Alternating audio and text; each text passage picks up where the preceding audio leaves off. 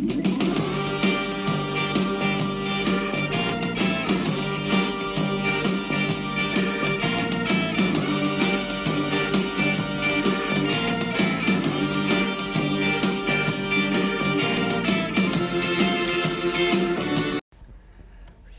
Saudações ouvintes, estamos começando um episódio do nosso podcast. Eu sou Rander Luiz, estudante de Direito na Universidade Federal de Viçosa, e para o episódio de hoje convidei meus colegas de turma na universidade, Rafael Assis, Arilson e Daniel Neves.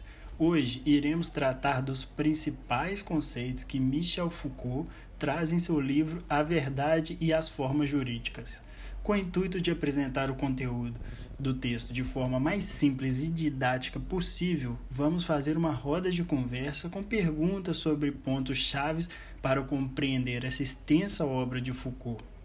Para dar início à roda de conversa, um dos principais termos que Foucault desenvolve em seu livro é o panoptismo. Sendo assim, pergunto ao colega Rafael: o que seria esse panoptismo? Em relação a esse questionamento, Bentham afirmava a existência de uma forma de poder que era exercida sobre os indivíduos em forma de vigilância individual e contínua, em forma de controle de punição e recompensa e em forma de correção, isto é, de formação e transformação dos indivíduos, em função de certas normas, que ficou conhecido como panoptismo. No panoptismo, a vigilância sobre os indivíduos se exerce ao nível não do que se faz, mas do que se é não do que se faz, mas do que se pode fazer. Nele, a vigilância tende, cada vez mais, individualizar o autor do ato, deixando de considerar a natureza jurídica, qualificação penal do próprio ato. Respondida essa questão, pergunta agora para o Daniel. De acordo com o autor, quais são as duas coisas necessárias para que haja uma sociedade industrial? É que, de um lado, é, é preciso que o tempo dos homens seja colocado no mercado, né? É, oferecido aos que querem comprar, e, e comprá-lo em troca de um salário. Por outro lado, é preciso que esse tempo dos homens seja transformado em tempo de trabalho. É, visto isso, é, pensando nessa sociedade industrial, eu pergunto ao meu colega Rander é, qual a influência dos métodos de reclusão social apresentados pelas instituições do século XIX. Em suma, Foucault defendia que essa reclusão social no século XIX que se apresentou de duas formas ao decorrer do próprio século XIX, ou seja, de forma mais compacta e forte no início do século e de forma mais branda e difusa no final desse mesmo século. Assim, suas influências advêm de dois países, primeiramente da Inglaterra, pelo fato da vigilância social aplicada no país ter origem na organização do grupo religioso, que, contendo fortes interesses pessoais, buscava controlar os indivíduos, e de outra parte, da França, em que o controle social era exercido por um aparelho de Estado, que também tinha interesses particulares. Portanto, essa reclusão e controle social apresentada no século XIX foi gerada, mesmo que em um novo formato, que nunca foi aplicado, tanto na França como na Inglaterra, propiciado pela combinação do controle moral e social, nascido na Inglaterra, aliado à instituição propriamente francesa e estatal, em um local específico, seja em um edifício ou em uma arquitetura. Desse modo, diferente da forma absolutamente extra-estatal apresentada na Inglaterra e a fórmula absolutamente estatal apresentada na França, no século XIX esse cenário se altera, dando espaço a uma junção desses dois métodos, o que gerou a aplicação de uma rede institucional intra-estatal, que detinha todos os indivíduos membros de determinado Estado. Sabendo disso, pergunto ao Daniel quais são os três deslocamentos do grupo metodista do século XVII? É, o primeiro deslocamento foi quando os grupos é, metodistas, exemplo os Quakers, é, na tentativa de fugir das rígidas leis penais, é, se organizaram em sociedades proibindo condutas antimorais, é, como prostituição, por exemplo, né? E logo após foram tomados e controlados pela aristocracia. É, o segundo deslocamento, né, que os grupos agora controlados por aristocratas, né, por causa de que eles tinham mais influência, né, mais dinheiro, é, ao invés de impor leis morais em sua sociedade para fugir do sistema rígido do Estado, esses grupos agora têm como objetivo essencial obter do Estado novas leis, E o terceiro deslocamento foi que essas leis morais postas por esses grupos aristocratas agora é, vão ser exercidas agora pela classe mais alta, né, por classes mais altas, tornando assim um instrumento de poder das classes ricas sobre as classes pobres. Assim pergunta ao Rafael é, o que eram as instituições de sequestro. As instituições de sequestro funcionavam como uma rede de sequestro intraestatal, sendo a primeira função do sequestro a extração do tempo, fazendo com que o tempo dos homens, seu tempo de vida, se transformasse em tempo de trabalho. Já a sua segunda função consistia em fazer com que o corpo dos homens se tornasse força de trabalho. A função de transformação do corpo em força de trabalho responde à função de transformação do tempo em tempo de trabalho. A terceira função dessas instituições de sequestro consiste na criação de um novo e curioso tipo de poder, um poder polimorfo, polivalente, que é ao mesmo tempo um poder econômico, político e judiciário. E por fim, há também um quarto poder, que é o poder de extrair dos indivíduos um saber e extrair um saber desses indivíduos submetidos ao olhar e já controlados por estes diferentes poderes.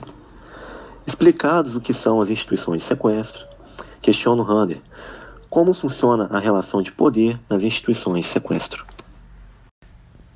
Sobre a relação de poder nas instituições de sequestro, houve a criação no século XIX de um tipo de poder que apresentava caráter polimorfo e polivalente. Dessa forma, há um poder não somente econômico, mas político sobre os indivíduos, pois os patrões que dirigem as instituições e detêm o direito de dar ordem por meio de regulamentos internos podem expulsar indivíduos caso não cumpram as ordens estabelecidas. Consequentemente, isso gera implicações no poder judiciário, pois esses institutos da época possuem o direito de punir e recompensar seus operários, como por exemplo nas prisões, em que o indivíduo se sujeita a uma espécie de microtribunal, composto pelos guardiões e diretores da prisão. Assim, devolvo o questionamento ao Rafael. O que fez com que a prisão se tornasse um método de punição extremamente relevante no século XIX? A prisão se impôs de tamanha forma devido ao fato de que era, no fundo, apenas a forma concentrada e simbólica de todas essas instituições de sequestro criadas no século XIX. A prisão, no grande panoptismo social, cuja função social é transformar a força dos indivíduos em força produtiva, acaba por exercer uma função muito mais simbólica e exemplar do que função econômica, penal ou corretiva.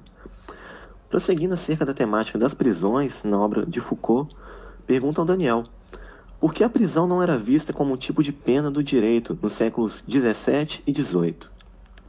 Porque naquela época os legisladores chamavam de pena é, a condenação à morte, a marcação né, na pele, pagamento de multas, é, banimento. É, não existia o tipo penal que deixava os indivíduos privados de liberdade. Né? Não existia a pena privativa de liberdade, né, como elemento do direito penal é, naquela época. Né? O que fazia, na verdade, os, os indivíduos ficarem presos né, por, durante um tempo eram as letters de cachet, né? traduzindo do, fran do francês para o português, significam cartas de selo ou letras de selo. E, é, pensando nessa questão em âmbito geral, é, Arilson, é, qual é a relação entre o poder e o direito penal? Em sua obra, Foucault traz o poder não mais somente na mão do Estado. Individualmente, o poder disciplinar busca moldar o indivíduo para que esse se acomode e tenha utilidade na sociedade. De uma forma coletiva, o biopoder enfatiza a proteção à vida, de forma a ter corpos ativos economicamente poder está dividido entre várias instituições que exercem controle sobre o indivíduo, a fim de que este possa agir de acordo com padrões pré-estabelecidos. O direito penal funciona como instrumento para alcançar a prevenção e o estímulo para agir de acordo com aquilo que já foi estabelecido, para garantir o bem de toda a sociedade. Para continuar acerca das prisões do século XIX, Daniel, qual a diferença entre a reclusão do indivíduo do século XVIII para a reclusão do século XIX? É que a reclusão do século XVIII tem por função essencial a exclusão dos marginais e o reforço da marginalidade. Né? Ela exclui os indivíduos do círculo social. Já a reclusão do século XX tem por função ligar os indivíduos é, aos aparelhos de produção, né? É, formação ou correção de produtores. Já encaminhando para o fim da nossa roda de conversa, pergunto ao colega Rafael é, o, que foram, o que foi necessário para que os métodos de punição na França e Inglaterra sofressem modificações. O que tornou essencial a busca por novos métodos de controle no fim do século XVIII foi uma crescente necessidade surgida na Inglaterra de proteger seus produtos e estoques de saques constantes, e também devido à drástica mudança que ocorreu nos dois países, França e Inglaterra, envolvendo as propriedades de terra. Desse modo, essa nova distribuição espacial e social da riqueza industrial e agrícola foi o que tornou necessária a busca por novos controles sociais no final do século XVIII. Também faço aqui a última pergunta ao Daniel. O que eram as letras de cachê contidas pela polícia na França? Então, é, é contidas pela polícia na França, as letras de cachê, né, no século XVIII, é, era uma ordem do rei que concernia uma pessoa individualmente, é, obrigando a fazer alguma coisa. Então, é, era uma carta que tinha o selo do rei, é, a pedido de uma pessoa, que se a pessoa tivesse essa carta, é, ela podia obrigar outra pessoa a fazer algo. Né?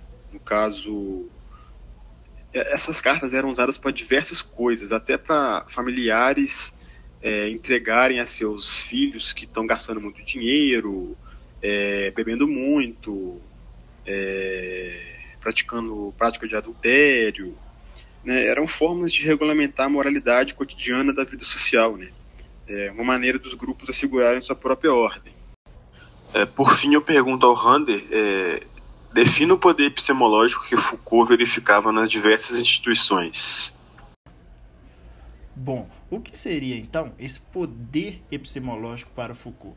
Em sua obra, ele discorre sobre a existência de um poder que, de certa forma, mantém os outros poderes apresentados no texto, como o poder sobre os corpos dos indivíduos ou o poder sobre a economia dos indivíduos. Pois bem, Continuando, esse poder que mantém todos os outros poderes seria o poder epistemológico, que se preocupa em extrair o conhecimento de como os indivíduos se comportam submetidos aos diferentes poderes. Assim, o trabalho do operário ou de outros indivíduos da sociedade passa a ser analisado em relação à produtividade ou na busca de se obter um conhecimento técnico da produção, o que acarreta no controle ainda maior das instituições sobre os indivíduos.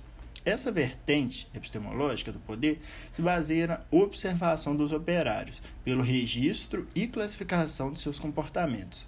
Com base nesse modelo, é possível verificar sua semelhança com o saber psiquiátrico, feito pela observação dentro do seu campo institucional na época, até a ruptura desse método e desse sistema com Freud.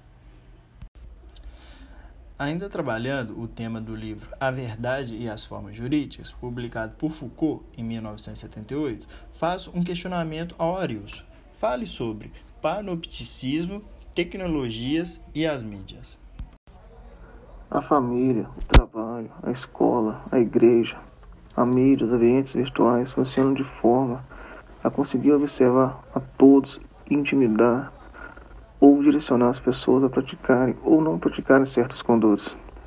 Mais uma vez, aparece o direito penal como uma grande estrutura intimidadora. Cada vez mais se busca criminalizar um número maior de fatos que poderiam muito bem ser tratados por outras áreas do direito, ou mesmo por outras ciências. Como já apresentado, Foucault nos ajuda a compreender como o poder se manifesta e nos leva a algumas reflexões. Direito penal para quê? De quem? Para quem? Com isso, caros ouvintes, finalizamos nossa roda de conversa e esperamos que tenhamos tirado as principais dúvidas sobre o livro As Verdades e as Formas Jurídicas de Michel Foucault e que vocês tenham gostado do conteúdo apresentado. Grande abraço e até a próxima.